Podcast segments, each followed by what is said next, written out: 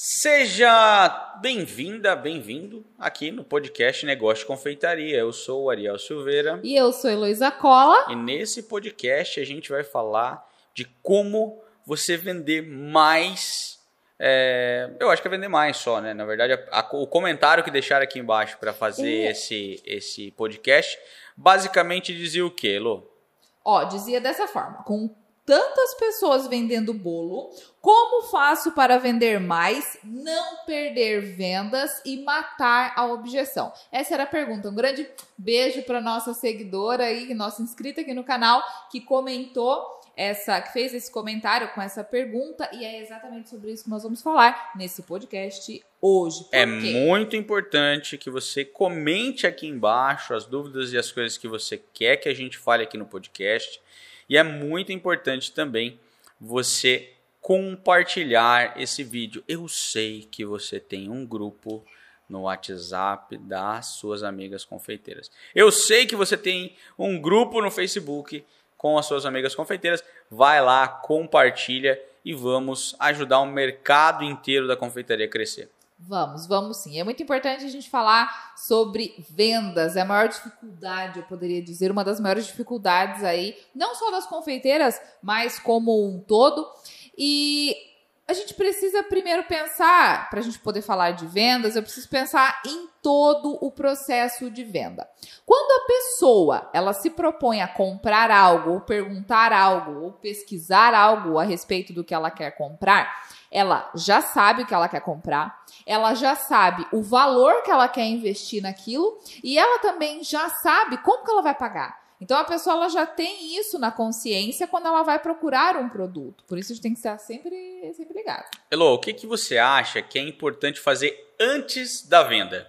Ah, é muito importante você ter já materiais, um excelente material, fotos, descritivo dos seus produtos, já ter todo esse material pronto para que você possa se antecipar à venda, para que você crie produtos que o seu cliente tenha desejo de comprar, tenha desejo de ter na mesa.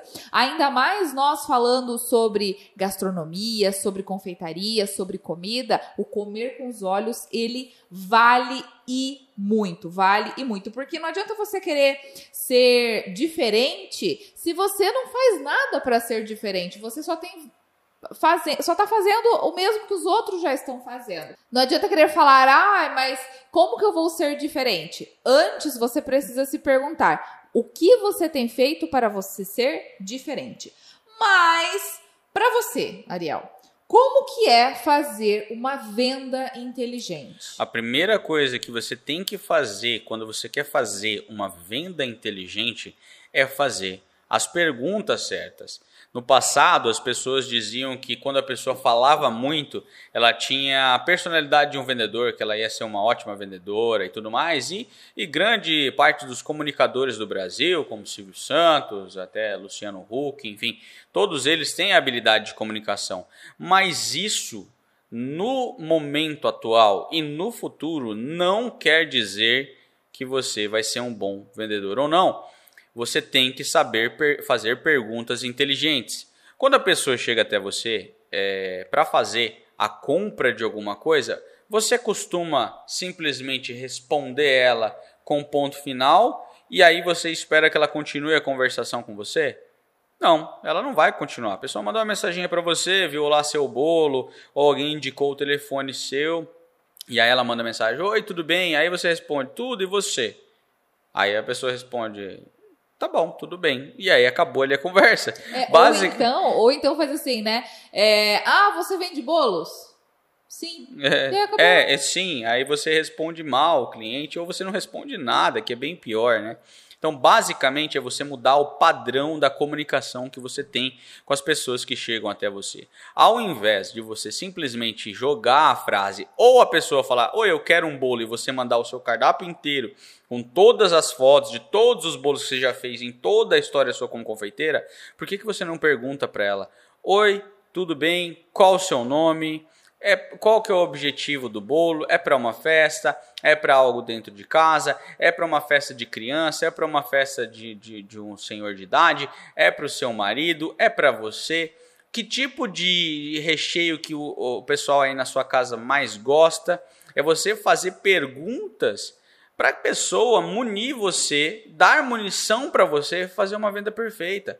Porque se você aparecer com um produto perfeito para a pessoa, ela não vai perguntar preço. O preço que você dizer no final, que você falar no final, é o preço que ela vai pagar. Por quê? Porque você está vendendo exatamente o que ela quer. Então é uma coisa muito errada dizer que simplesmente você falar muito vai ajudar você. Nesse momento e cada vez mais as pessoas gostam da humanização, gostam de falar com pessoas. Ninguém gosta de falar com uma parede. Vocês devem ter percebido, por exemplo, o posicionamento agora daquele Luciano Ang, da Avan. Ele veio para frente da empresa, grandes empresas, tem lá a Microsoft do Bill Gates, mesma coisa, ele veio para frente da empresa, porque as pessoas gostam de falar com pessoas, não com máquinas, né? Aqueles, aquele sistema de robozinho, ninguém gosta. Tudo isso basicamente faz ser uma vendedora do futuro, ser uma vendedora apta, ser uma vendedora que vende, uma vendedora que tem a capacidade de fazer uma venda mais cara, que tem a oportunidade de fazer as pessoas gostarem de comprar dela. Mas se ela não fizer isso, o que, que será que vai acontecer, Lô? Se ela não for a vendedora do futuro, o que, que, pode acontecer? A vendedora do futuro, ela entende o seu cliente, ela sabe como é o seu cliente.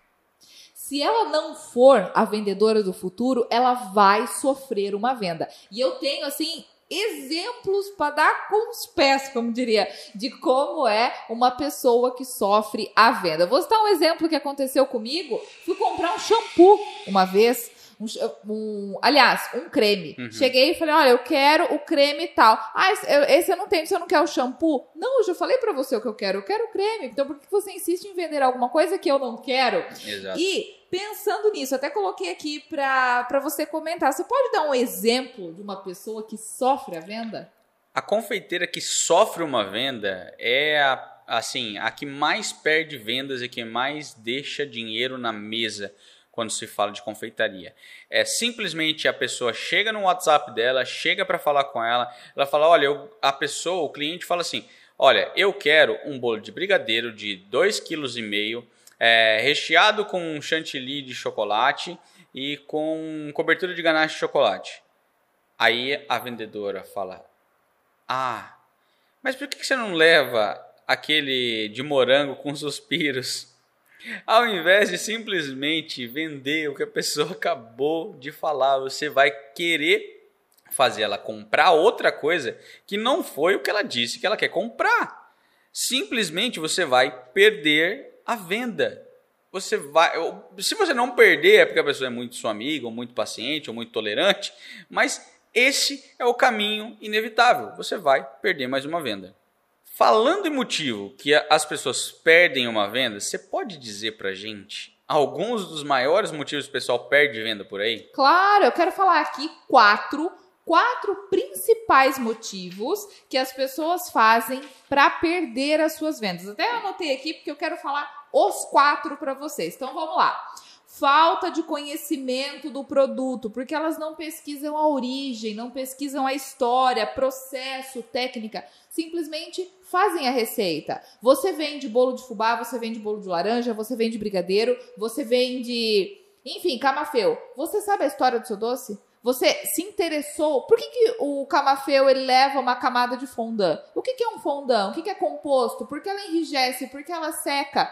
Todas essas coisas pode parecer muito irrelevante, mas quando você traz essa comunicação para o cliente, quando você mostra isso para o seu cliente, ele, uau! Essa pessoa entende do que ela faz, essa pessoa tem paixão pelo que ela faz. E aí isso faz com que o seu, o seu cliente vá comprar de você. Então, o primeiro motivo é a falta de conhecimento em relação ao produto que você está vendendo.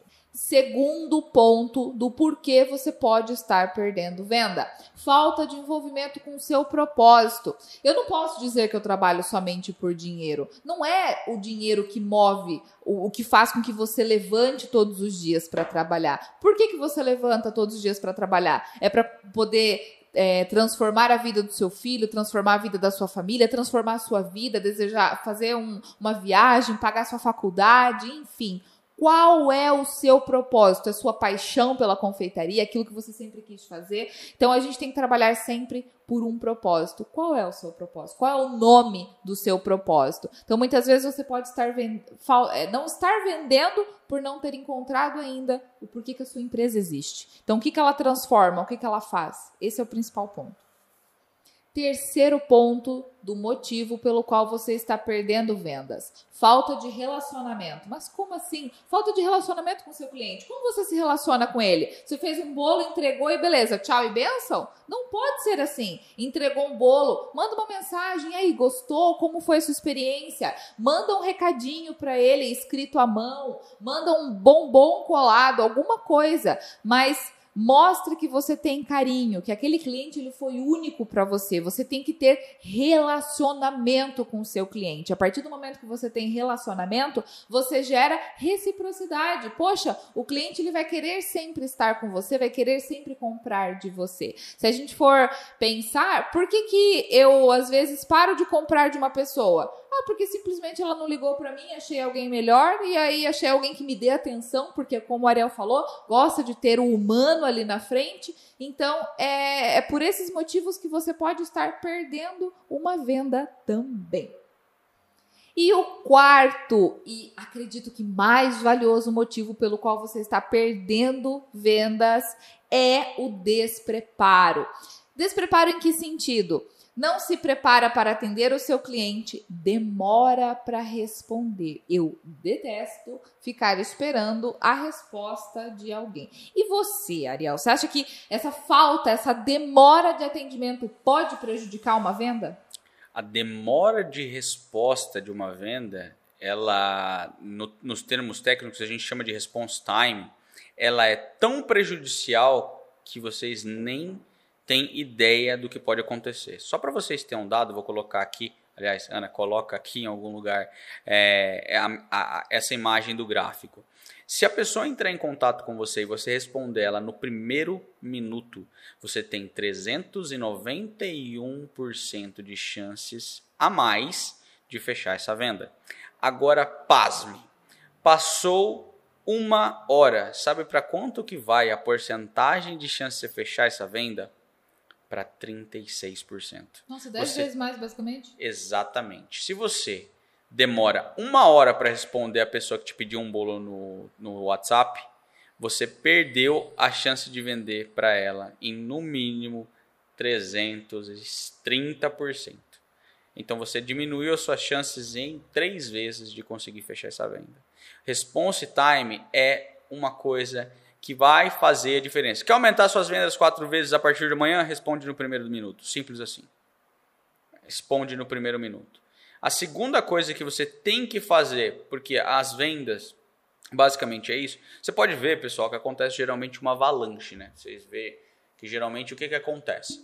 É, alguém tem uma ideia inovadora e faz um produto da confeitaria diferente. Por exemplo, tem o bolo de pote transformado no copo da felicidade. É a mesma concepção de produto. Eles tá, ah, fala o bolo de é, o bolo da felicidade, né? O copo da felicidade tem o brownie. A concepção de produto é a mesma, mas basicamente é um elemento de diferenciação. Porque o bolo não pode ser vender por 6, 9, 12 reais, você agora pode vender muito mais caro porque você colocou um nome diferente. Então a gente usa aqui e traz para você como você pode aumentar o preço dos seus produtos e se descolar do mercado automaticamente, usando a regra do Starbucks. O Starbucks vende café com leite, chantilly, sal de não sei o que do Himalaia e blá blá blá. Mas a grande diferença é que eles mudam o nome. Você não consegue pedir um café com leite lá. Você tem que pedir um frappuccino, chaganeggs, chogarogos. Eu quero ver a Ana para colocar essa, essa legenda. essa legenda depois. Basicamente, é a forma de você diferenciar o seu produto mais rápido possível. A regra do Starbucks. Troca o nome, coloca numa embalagem diferente e pronto. Você já vai se descolar dos seus concorrentes. Descolou do concorrente, como é que você vai comparar o café com leite com um frappuccino, Shag Egg e Chegrogos? Não tem como, não se compara, são coisas diferentes. Na Essência é a mesma coisa, só que já o nome já diferencia tudo. É, é, muito importante todos esses pontos que você falou até agora, mas eu vou trazer um, uma coisa para aqui para o debate, para a gente conversar, que é uma pesquisa que o maior nome do marketing mundial, né, o Philip Kotler, ele fala é 5 a 7 vezes mais barato você manter um cliente do que você buscar um novo. Basicamente, está dizendo que se relacione com seu cliente. A Heloísa falou sobre isso aqui. Você tem que estar em um relacionamento contínuo com eles. Você manda uma mensagem por semana para os seus clientes? Você não manda. A grande maioria daqui, o pessoal pode vir aqui nos comentários e vai falar para mim aqui, responde. Você manda mensagem toda semana aos seus clientes, oferecendo outros produtos, ou perguntando se ele está bem. Às vezes ele só quer escutar. Oi, tudo bem? Oh, alguém se importa comigo, alguém está preocupada comigo. Esses dias atrás aconteceu algo incrível aqui na, na agência, né? É, a, a pessoa que, que vende os uniformes aqui para a agência, ela, ela mandou uma mensagem falou assim: Elô, é, eu estava vendo aqui minhas planilhas de acompanhamento e eu achei muito estranho, porque esse mês vocês não contrataram ninguém, né? Aí eu, eu dei muita risada, porque é, ela estava tão acostumada com a nossa rotina de comprar ali os, os, os uniformes que ela despertou uma coisa na gente que ela, tipo assim, ela virou parte da nossa equipe. De uma certa forma ou não, a gente sempre vai comprar com ela, seja pro resto da vida, por causa de uma mensagem. Então, é, esse relacionamento, ele é muito importante. E quanto te custou fazer a primeira venda para uma pessoa? A gente tem os treinamentos aqui na escola, que a gente tem, por exemplo, manual de vendas, tem a mentoria, por exemplo, que a gente ensina as pessoas a é, trazerem clientes é, a, para o seu WhatsApp, né? fazer os anúncios na sua cidade e trazer para o seu WhatsApp. A gente vai fazer um investimento, às vezes a gente faz 5 reais por dia, faz 10 reais por dia, e a gente tem no dia 2, 3 novos clientes, certo? A gente gastou para trazer aquele cliente dois reais, um real, 50 centavos, enfim, não importa o número agora. Só que esse cliente veio novo para você. Gente, todo mundo tem um namorado, uma namorada, tem um, um, um marido, uma esposa, uma mãe, um pai, um filho, um tio e tal. Só uma, um novo cliente pode te trazer no mínimo cinco vendas de bolos festivos, por exemplo, por ano. Mas eu estou falando um exemplo de bolo festivo. Você pode, por exemplo, é, vender coisas de ticket mais baixo, por exemplo, os bolos simples. Gente, toda semana você pode vender um bolo simples para o seu cliente. De 25 outro... a 30 reais, toda semana você pode vender um bolo simples. E outro detalhe também, se essa pessoa ah, a pessoa veio perguntar preço. É ruim ela não comprar nada? Não, não é ruim ela não comprar nada, porque naquele momento não era o momento dela comprar Exato. algo de você. Mas ela pode voltar e pode e você pode oferecer outros produtos que depois ela pode sim fazer a compra. Outros produtos relacionados com aquele que inicialmente ela te pediu, porque ela mesma já fez a venda inicialmente falando o que ela queria. E aí você simplesmente oferece um produto próximo ou parecido com aquele que ela buscava, e aí sim você finaliza a venda. Tirando toda essa parte que a gente falou aí do relacionamento, essa questão da diferenciação fez sentido para você? Você concorda com isso? Sim, concordo, concordo muito. E isso me faz até lembrar de um caso que aconteceu para vocês verem qual é a importância da diferenciação em uma venda. Eu trabalhei como gestor em um tempo em uma confeitaria e aí no atendimento chegou uma pessoa para comprar e tinha um alfajor na vitrine. O alfajor custava 18 reais. Era uma, uma confeitaria. É uma confeitaria. Seleta. Seleta, não é Era. é importante falar isso. Era uma confeitaria seleta. E aí tinha ali na. Para venda o alfajor, o valor de venda do alfajor 18 reais. Chegou uma pessoa, não conhecia e perguntou: Ah, e o que é o alfajor? A atendente, que é a vendedora, que pode ser você que produz o alfajor, falou: "Ah, são duas bolachas juntas, duas bolachas Maria junta com doce de leite coberto com chocolate". Isso te faz, te remete a um doce que, poxa, vale 18 reais? Não, Não. aí que tá a diferenciação. Como seria a forma correta dela falar para ter diferenciação e ter venda no produto? Olha, este é um doce argentino. Ele é feito com uma massa crocante, uma massa sucrê crocante, recheado com doce de leite argentino, coberto com chocolate. Pode ser chocolate brasileiro, pode ser chocolate belga, enfim coberto com chocolate. Aí falaria, né? Ah, coberto com chocolate belga. Naquele caso era belga. Então ela poderia falar isso. Uau! Aí sim, vale 18 reais. Aí está o valor. A diferenciação ela está relacionada com o valor. E aí, se você simplesmente fala, ah, é uma bolacha Maria recheada com doce de leite coberto com chocolate, você acha que isso vai despertar a venda? Que a pessoa já estava interessada porque ela perguntou? Não vai, não vai despertar a venda, simplesmente vai afastar o cliente de ah, é uma coisa comum, então não vou comprar. Eu ficava com os meus 18 contos, viu? Então, e olha, eu trouxe um dado aqui para falar para vocês. Show. Até anotei aqui, ó. A ABIP, a Associação Brasileira e Indústria da Panificação, ela mostrou que são vendidos 392 mil toneladas de bolo por ano, e isso em 2019, o que resultou numa movimentação de 15,28 bilhões de reais faturados e que em padarias o bolo ele é o quarto produto mais procurado, ele só perde para pão francês, pão é, pão de queijo e pão de leite, mas ele é o quarto produto mais procurado. Pensando em todos esses valores, estamos tratando aqui de coisas bilhões, que valem bilhões, falando a respeito de bolos, o quanto o faturamento ele é importante. O faturamento que você vai ter na confeitaria, ele é o número mais importante que você tem que ter todos os dias na sua frente. Porque a grande parte das pessoas não tem um número estabelecido. Elas simplesmente vão trabalhando dia a dia e aí ficam como a confeiteira da esperança, como a gente já falou em outros podcasts. Ou o método Zeca Pagodinho, né? Deixa já ouviu falar? Do... Será que você está no método Zeca Pagodinho? Deixa a vida me levar, a vida leva eu? Exato. Então, quando você tem um número na confeitaria estabelecido, por exemplo, eu quero faturar por mês dois mil reais. Você vai pegar esse dois mil reais que você quer faturar, você vai dividir pelo número de produtos que você tem no seu cardápio e você vai saber quantos produtos você tem que vender durante todo o mês.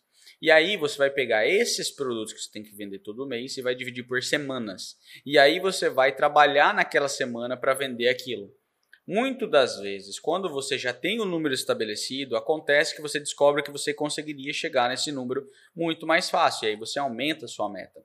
Mas grande parte das confeiteiras que não consegue ter resultados na confeitaria não tem um número estabelecido. Às vezes elas até acham que não tem resultado e às vezes até conseguem muito mais dinheiro do que elas imaginam. Porque como é um dinheiro que às vezes vem um dinheiro na mão, às vezes vem ali no, na maquininha do, do mercado, mercado do, do PagSeguro, e aí você pega o mesmo cartão e vai no mercado, você está girando dinheiro muito e você não está vendo onde ele está ficando. Aí cai na confeiteira Carro Forte, que a gente também já mencionou em outros podcasts mas você não está vendo onde está o dinheiro, você não está vendo o que está acontecendo com ele. Então, é por isso que você tem que ter um número estabelecido. Você tem que olhar as finanças do seu negócio de uma forma séria. Beleza, eu tenho 2 mil de faturamento, eu fiz 500 reais de mercado, eu ainda tenho estoque para fazer mais X bolos, X é, doces no geral, e beleza, daqui para frente agora eu vou trabalhar. Gente, é, quando você tem esse número, fica muito mais fácil de você gerenciar seu estoque, gerenciar suas metas, gerenciar o seu crescimento.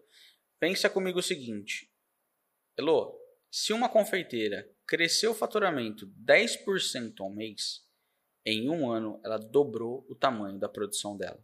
Sim, ela exatamente. cresce maior do que grandes empresas no país que conseguem crescer 20%, 30%, 10% ao mês e 10% ao mês, às vezes para você vai ser vender um bolo a mais por mês. Mas que a gente fala de planejamento, quão é importante você planejar o seu faturamento. Se você faz isso, você consegue, ah, eu, eu preciso faturar tanto.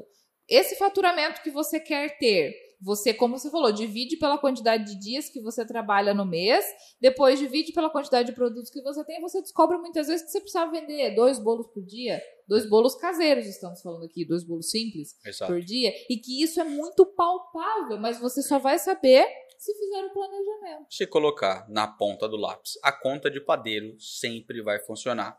O que entra, o que sai, quanto eu quero vender, divide por tudo. Coloca é, é, expõe a sua meta ao ridículo. Como é que você expõe a sua meta ao ridículo? Se é dois mil reais, coloca que eu tenho que vender quantos bolos simples lá de 20 reais e aí você vai ter o seu número. Ah, eu tenho que vender três bolos simples por dia para chegar na minha meta. Às vezes é só três bolos, gente. três bolos, pelo amor de Deus. Entra no grupo do condomínio, faz o anúncio no Instagram, no Facebook, faz a, a, o grupo lá do negócio. Faz acontecer. Mas faz alguma coisa, não fica esperando que Deus ajuda, mas você tem que fazer a sua parte. Né? É, Deus ele só não faz a nossa parte, o resto ele faz tudo. Então a gente tem que fazer isso aí. Para a gente fechar o podcast de hoje, vamos fazer um checklist aqui das coisas que a gente pode fazer para aumentar as nossas vendas, é, enquanto o número de confeiteiras está aumentando no mercado. E, gente, não tem problema nenhum tá aumentando o número de confeiteiras no mercado. É muito bom que você se desprenda disso. Isso pode ser uma coisa que vai te limitar, vai te dar medo e tudo mais. Quanto mais pessoas tiverem, mais o mercado vai crescer. Porque justamente nós estamos aqui hoje passando conteúdo para vocês extremamente técnico para vocês crescerem como um todo. É, vocês têm que pensar como se fosse um mar e tem todos os barquinhos. Quando a maré sobe, sobe todos os barquinhos. Exatamente. Se tem várias pessoas trabalhando nesse mercado da confeitaria, significa que é um mercado que tem espaço para muitas pessoas, tá para muitos ó. trabalhos. 15 bilhões de reais faturado em 2019. 2019. Esse número esse ano provavelmente vai ser muito maior. Vai tripl... a, a, a BIP, né, a Associação Brasileira, da indústria da panificação e da confeitaria, se vocês entrarem lá no site deles, tem várias pesquisas a respeito da projeção de faturamento. E realmente o que eles falam é que para esse ano irá triplicar o faturamento da nossa área, desses, da confeitaria e panificação. Desses 15 bilhões, quantos foi para o seu bolso? Quantos por cento? é, é, isso, isso que a gente tem. Ó, então vamos fazer aqui brevemente recapitular tudo o que nós falamos nesse podcast. O que, que você precisa fazer para ser diferente? Primeiro, fazer algo diferente. Não tem como você ser diferente fazendo as mesmas coisas que você tem feito. Segundo, o que você precisa fazer para não perder as suas vendas é ter relacionamento com seu cliente. Se você não tem relacionamento com seu cliente, seja um bilhetinho, seja um cartãozinho, seja qualquer coisa, uma mensagem, um bom dia, se você não tem relacionamento com seu cliente, ele não volta e encontra alguém que dê carinho para ele e atenção, que é realmente essa relação do relacionamento. Que você falou a respeito de diferenciação também. Troca o nome do seu produto se você não tem como fazer alguma coisa tão inovadora. Faz uma embalagem diferente, coloca um laço diferente, que não vai te custar mais que 20 centavos em cada produto que você vai colocar um laço, gente. Um bilhete não vai custar nada, aquela folha que está jogada ali no canto. Então, você consegue trazer elementos de diferenciação sem gastar dinheiro. Não adianta falar que vai gastar, porque não vai não. Pegar um bilhete, escrever uma mensagem é, desejando uh, bênçãos na vida do seu cliente, colocando um laço bonito e entregando para como, como se fosse um, um presente o que ele comprou, é uma forma de diferenciação. Colocar um nome diferente no seu produto para ter é, elementos é, é, trazidos de fora também é uma coisa que não custa nada você fazer. É só você usar a criatividade. E se você tiver esses elementos de diferenciação, um alerta. Seja fidedigno aquilo que você está colocando no seu produto. Se você colocar lá, ah, é brigadeiro com chocolate belga realmente utilize chocolate belga para você usar essa nomenclatura. Exato. Ou é, você usou chocolate brasileiro, não tem problema nenhum. Brigadeiro com chocolate brasileiro. Não tem problema algum você citar o produto que você está usando. Desde que essa informação seja fidedigna, seja real com o que você está aplicando no seu produto. Response time, gente. Responda no primeiro minuto. Não tem como fugir disso. Quanto mais rápido você vender, mais é, altas serão as suas chances de finalizar essa venda. E é isso aí. E falta de conhecimento do seu produto. Estude, pesquise, procure com o que você está trabalhando, qual a origem que você está trabalhando. Ah, eu faço bolos caseiros. Mas você sabia que os bolos caseiros eles são produzidos através de uma técnica chamada técnica chiffon? Nossa! Então, ah, por que, que você usa óleo no seu bolo caseiro e não usa manteiga, por exemplo? É justamente pela técnica chiffon. Então, vá, pesquise, procure, interaja para você entender o que, que com o que, que você trabalha e puder passar isso para o seu cliente, porque é extremamente importante. Tire boas fotos dos seus produtos. Tenha uma apresentação O Canva é gratuito, canva.com.br. Você consegue fazer ali, você consegue colocar suas imagens e tudo mais. É, você consegue fazer fotos bonitas com o celular que você tem na mão. A gente tem um treinamento que é o Fotos de Doces que Vendem. O Fotos de Doces que Vendem foi feito as fotos no iPhone e foi feito no Xiaomi, Xiaomi que fala. As fotos ficaram lindas em ambos, tá? E a diferença de preço deles é um absurdo. E ficou bom nos dois. Então não importa se você tem um celular X, PTO, você consegue tirar fotos bonitas, buscar bons ângulos para você oferecer. E qual a importância de você fazer boas fotos? É justamente você gerar a, a vontade da pessoa querer comer o produto, de comer com os olhos. Esses dias eu vi uma, uma pessoa que publicou, apareceu no meu feed lá do Instagram. A pessoa publicou uma foto, o bolo era lindo. Nossa, cheio de técnica, cheio de decoração, coisa mais linda o fundo da foto tava com a louça suja, tava com o lixo, tava assim uma bagunça o fundo da foto. Aquilo, o, o bolo pode ter sido maravilhoso, um excelente trabalho, mas a foto estragou toda a produção, toda a beleza que ele tinha. Então sempre cuidar muito, tirar excelentes fotos com o que você tem na sua mesa, na sua casa, mas cuidar sempre com o seu cenário para que isso seja favoreça o seu produto, enriqueça o seu produto. É isso aí. Pessoal, chegamos ao fim do podcast Negócio de Confeitaria.